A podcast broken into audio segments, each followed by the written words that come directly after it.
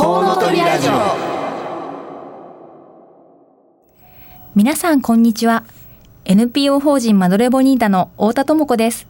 コウノトリラジオはこの街を中心にして子育てを応援している様々なパーソナリティが週替わりで登場します。さらにゲストをお迎えしたりお電話をつないだりしながら理想の数だけ子供を産み育てるために個人や社会はどうすればよいかリスナーの皆様と一緒に考えられるような話題を中心にお届けしていきます。1週目は、母親の産前産後ケアの NPO 法人マドレボニータから私、太田智子。2週目は、児童センターや学童クラブを運営している NPO 法人子どもアミーゴ西東京の小松真由美さんと佐藤文俊さん。3週目は、父親の子育てを応援している西東京市パパクラブの田崎義則さん。4週目は、3人のお子さんを育てているフードライフクリエイターの唐木留美さん。以上のメンバーでお送りします。どうぞお楽しみに。この番組では、リスナーの皆さんからのメッセージをお待ちしております。FM 西東京のホームページから、リクエストメッセージのバナーをクリックして、必要事項を入力の上送信してください。ツイッターをご利用の方は、ハッシュタグ 842FM をつけてたくさんつぶやいてください。お待ちしております。それでは30分間、ごゆっくりお楽しみください。この番組は、理想の数だけ子供を産み、育てられる社会の実現を目指して活動を行っているワンモアベイビー応援団の提供でお送りいたします。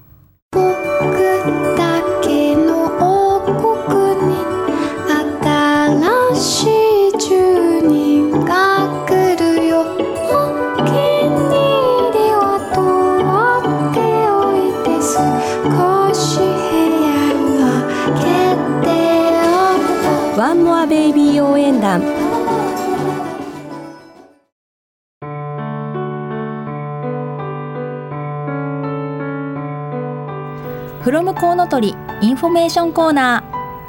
ー。このコーナーでは私太田智子からの子育てに関する最新情報やぜひ知っておいてほしい情報をお届けします。今日は8月27日土曜日午後に西東京市内で開催される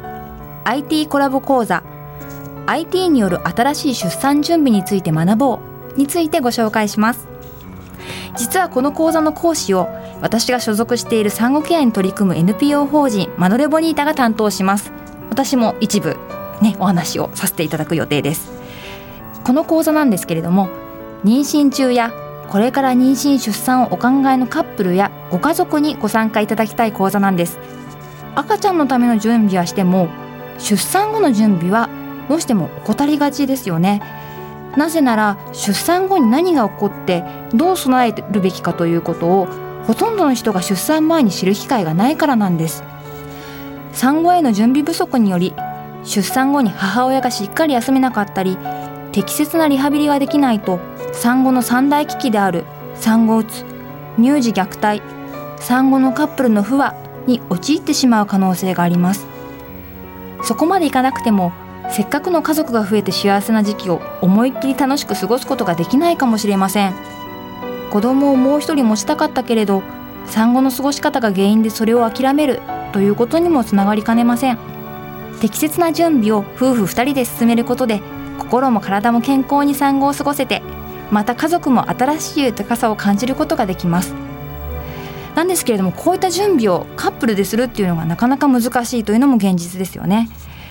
そこでマドレボニータではこの度スマホアプリを作りました。カップルで産後の準備について学べて準備の伴走もしてくれる仕組みです。まさにこれが IT を使った新しい出産準備というわけです。でね、これねあのもうこの講座の直前にあのリリースされるアプリなんですけれども私今あの、まあ、団体に所属しているので使用版をね入れてあのいるんですけれどもあの特徴としては妻と夫それぞれが登録するんですね。でまああの妊娠中のアプリっていうのは今までも、まあ、あるんですけれども結構まあ女性がメインで使って男性もそれを読みたかったら登録はできるよっていう感じのものが多いと思うんですけれども男性も男性、まあ、そのパートナー役として、えー、登録をしてそうするとパートナーの方のスマホにはパートナーに向けての情報っていうのが出てきたりとか妻が入力した妻の様子っていうのが見ることができたりとかあと2人で出産のね準備をしていく時の役割分担とかどういうふうにまあ準備が実際に進んでるかみたいなことも2人で見れるアプリになってるんですね。まあねそういうふうに言ってもどんな実際アプリなのかというのはちょっとあのイメージしにくい部分もあるかもしれないんですけれどもこの度西東京市市民共同推進センター夢コラボさんがこの IT を使った新しい取り組みに注目してくださり今回講座という形でこのスマホのアプリも体験しつつ学べるという機会が実現しました。講座では実際にあのご参加者にスマホをお持ちいただいてアプリをダウンロードして試しにその場でね使ってみてもらう時間ですとかえー、こうした IT のを使った新しい出産準備についてのアイデア交換や、えー、参加者同士の交流会の時間もありますので地元の同じ立場の方同士のネットワークも作っていただけると思います。ね、妊娠中からこうやって仲間が家族ぐるみでできたらすごく出産後も楽しそうですよね。さてこの講座なんですけれども、えー、詳細をご紹介します。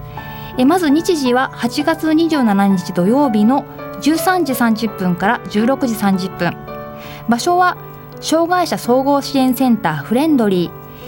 西武新宿線田無駅北口から田無小学校方面へ徒歩7分のところにあります。対象は西東京市市内在住の妊娠中または妊娠出産をお考えのカップルやご家族、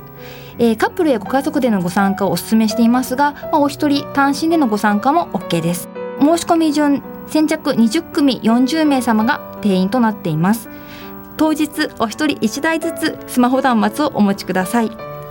なお、えー、赤ちゃんなんですけれども生後210日まで、えー、2016年1月30日以降生まれの赤ちゃんは一緒にご参加できます。生後210日より大きなお子さんは信頼できる方にお預けになってご参加ください。えー、もしくは託児が、えー、3人なんですけれども、えー、ご用意がありますのでご希望の方は、え、ちょっとちょっと空き状況を、え、お問い合わせいただければと思います。参加費は無料となっています。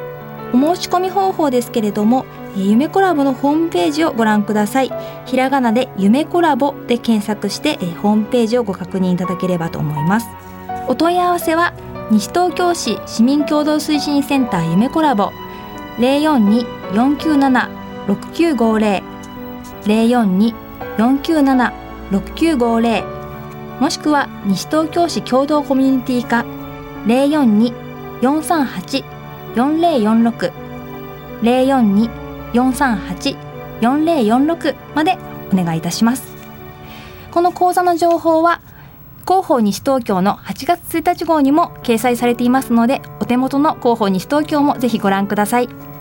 From コウノトリインフォメーションコーナーでした。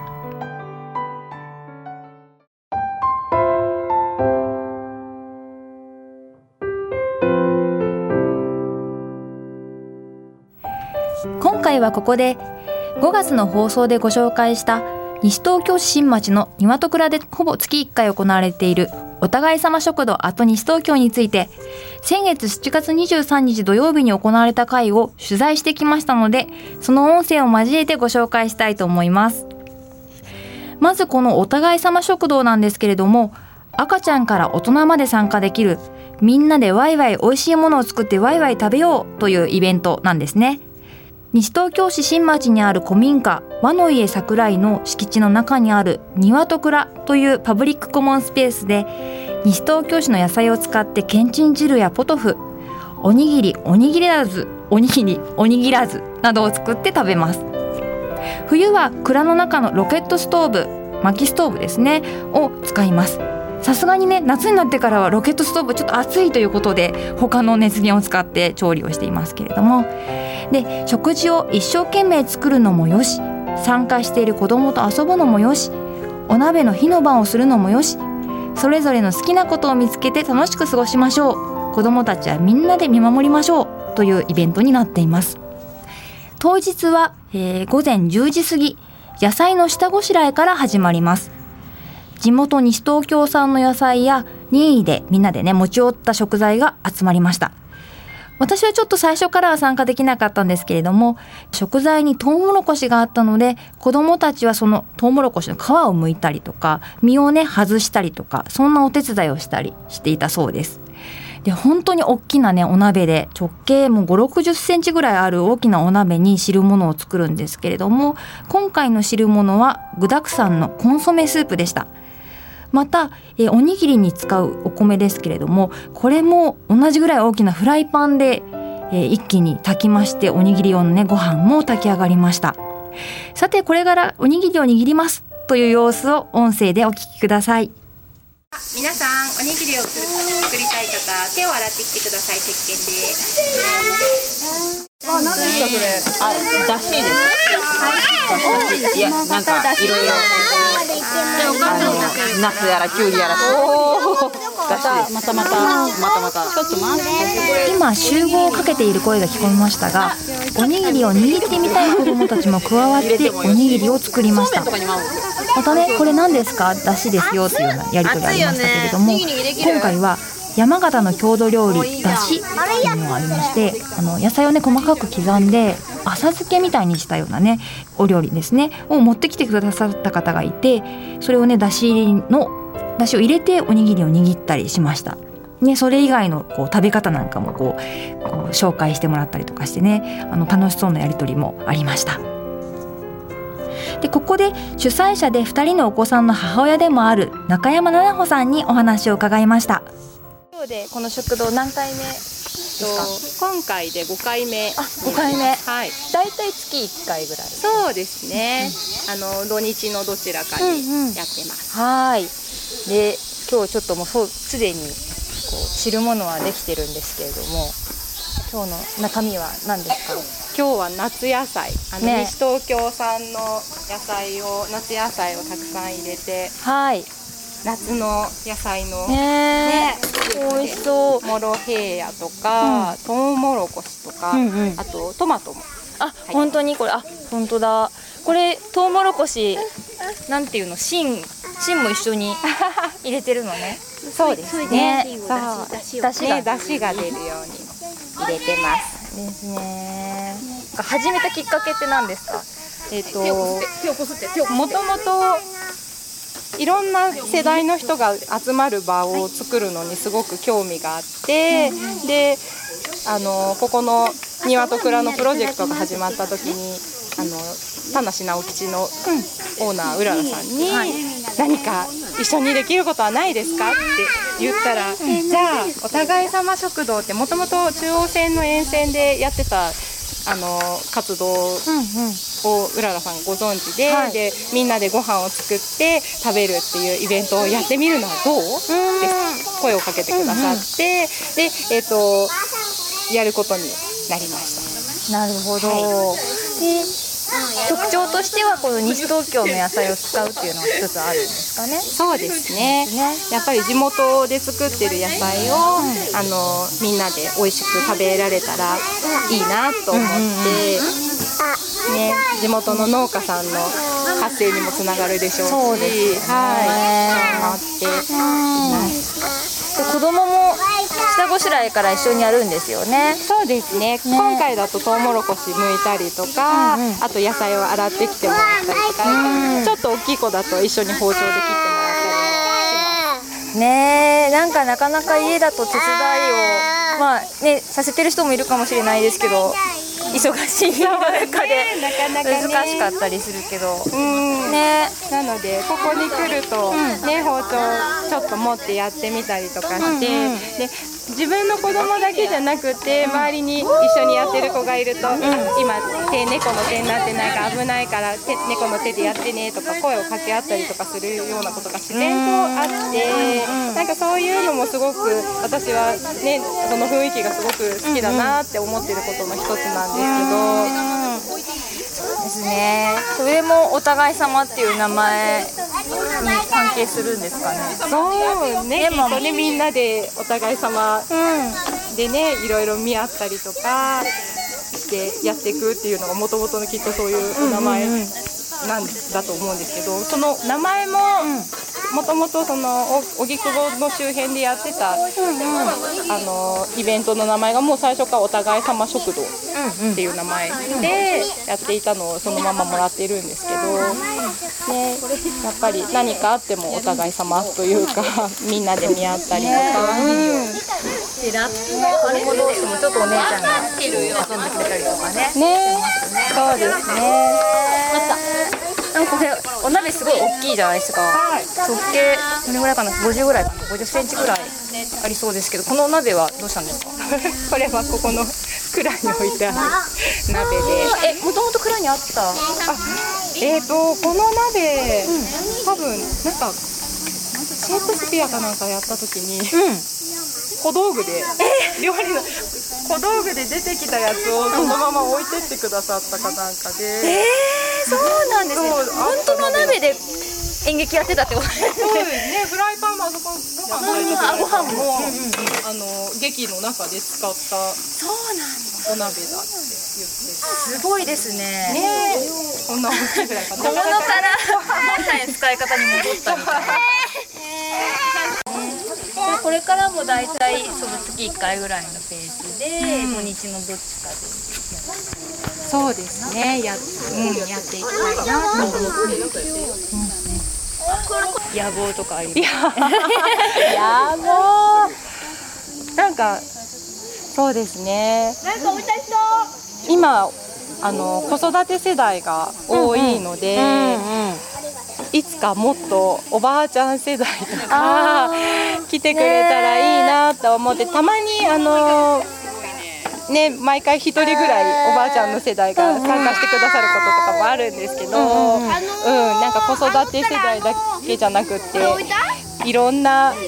おじいちゃんがいたりおばあちゃん。がいたり、ちょっとひいおばあちゃんがいたりとかっていうような、あのいろんな世代でできたらいいなと思ってそうです。はいねまさに老若男女っていう感そうですじでね。ね集まれるといいですよね。モロヘイヤ。それモロヘイヤ。美味しい？美味しい。そうか。モロヘイヤうまい。狙っていいんですか下の方にねお芋もあるよ。お芋もあるでじゃあ下の方グーっていくとお芋が出てくる。って初めて食べてみる野菜もみんなが普通に食べてるとチャレンジできちゃいますよね。なんかこうね苦手なお野菜とかもなんかつられで食べれるようになっちゃうかもしれないです。子供の中でもちょっと年上の子たちが汁をお椀に襲ってくれてそれをちょっと小さい子供たちが憧れの眼差しで見たりもしていました。私もコンソメスープをいただきました。トウモロコシやトマト、モロヘイヤと夏らしいお野菜もいっぱい入ってました。あとご参加者で押し麦をね入れてみたらどうかなというふうに持ってきた方がいてなのでね今回のスープに押し麦も入ってたんですけれども他の具材との食感の違いがすごく楽しめましたし腹持ちも良さそうで嬉しかったです。また今回はこうしたお互い様食堂のような取り組みを大学の卒論のテーマにしようと考えている学生さんのご参加もあったのでインタビューしました。今日初めて。そうですね初めて参加しました。大学生ですか？はい大学生です。そうなんですね。で卒論でこういったお互い様食堂をテーマにしようと思って、はい。そうですね。こう教食といいますかこうみんなで一緒にご飯を食べるっていうことの共に食べる？はい。共に食べるで教食で、そういったことの意義とかでこうこう家族とかで揃って食卓を囲むことが少なくなってきた今でこうこういうこう知らない人と集まって食べるっていう場にすごくすごく高い意義を感じるということで研究のテーマに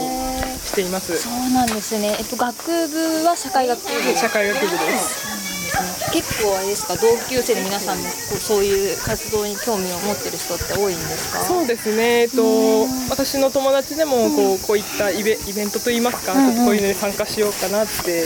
こう足を運んでいる人もいるので、そういったこう方にお話を聞いてこう自分も参加したいなって思いました。そうなんですね。ここはどうやって見つけたんですか？私はこう自分で Facebook で SNS で見つけた形になりますね。うん来てみて実際どうでした？なん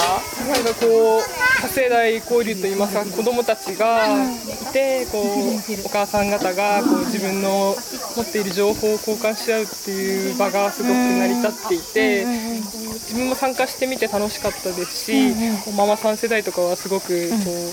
一つのコミュニティとしてなんて言いますかね価値が高いんじゃないかなってご自分では感じました。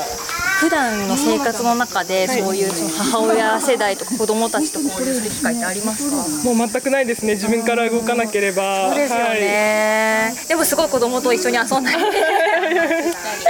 これからもいろんなところを見てはい、はい、そうですね。いろんなところで。はい回って。はい集合。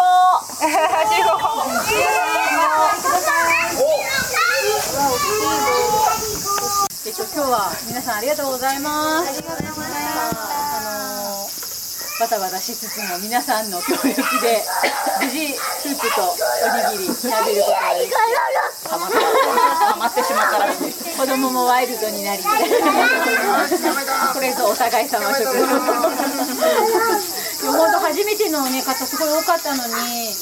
最後はみんないいチームワークでお片付けまで。ありがとうございます。すごい楽しかったですね。これ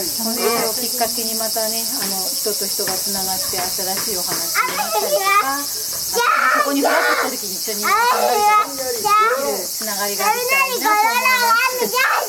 す8月21日あの夏真っ盛りですけど今日みたいにもしかしたらね涼しいかもしれないしあのご都合がつきましたらぜひそしてお友達も誘ってい。ただけたらと思い。ます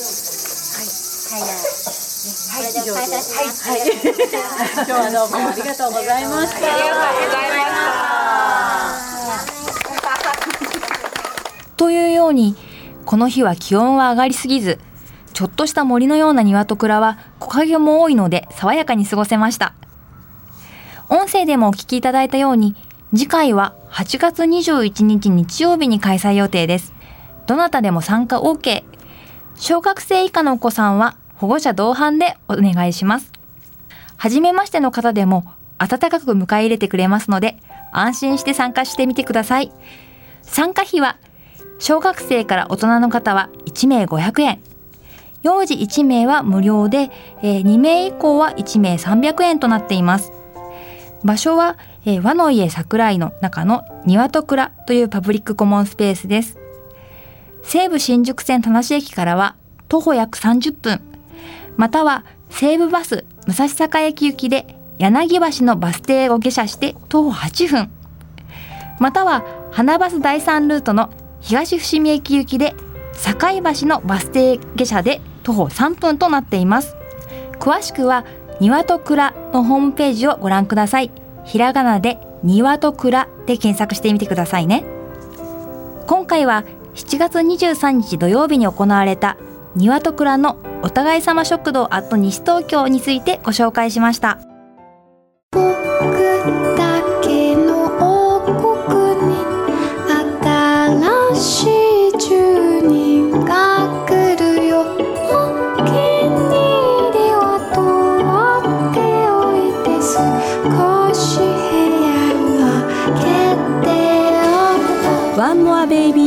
ビー応援団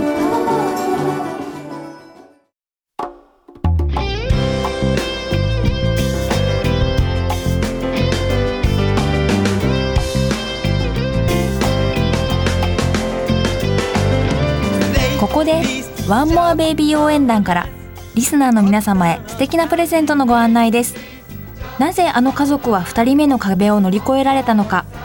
ママパパ1045人に聞いた本当のこと。を2名様にプレゼントいたします。ご希望の方は FM 西東京のホームページから番組からのプレゼントというバナーをクリックし応募プレゼント名をコウノトリラジオ本のプレゼントとしてその他の必要事項も入力して送信ください。応募締め切りは9月10日です。当選者の発表は商品の発送をもって返させていただきます。この本帯にですね2人目をどうしようと思った時に読む本というふうに書いてあります。まさに今そんな風にお考えの方にはぜひ手に取ってあのできればご夫婦でこの本をテーマにちょっとね会話のきっかけにしていただいたり、えーしてほしいなというふうに思っております。たくさんのご応募お待ちしております。さてそろそろお別れの時間となりました。本日の放送はいかがでしたでしょうか？ご感想やご意見などリスナーの皆さんからのメッセージをお待ちしております。FM 西東京のホームページからリクエストメッセージのバナーをクリックして必要事項を入力の上送信してください。また放送後には番組の音声をポッドキャストで配信します。番組の Facebook ページもありますのでぜひいいねしてご覧ください。詳しくは FM 西東京で検索してみてください。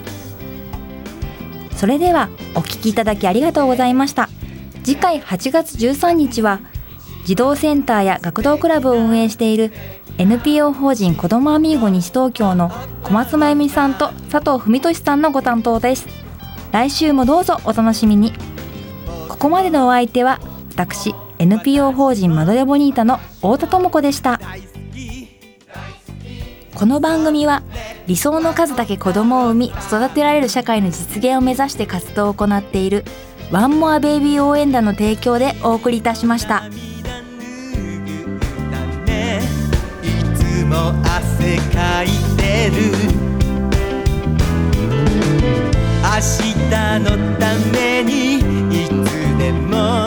夢を描いて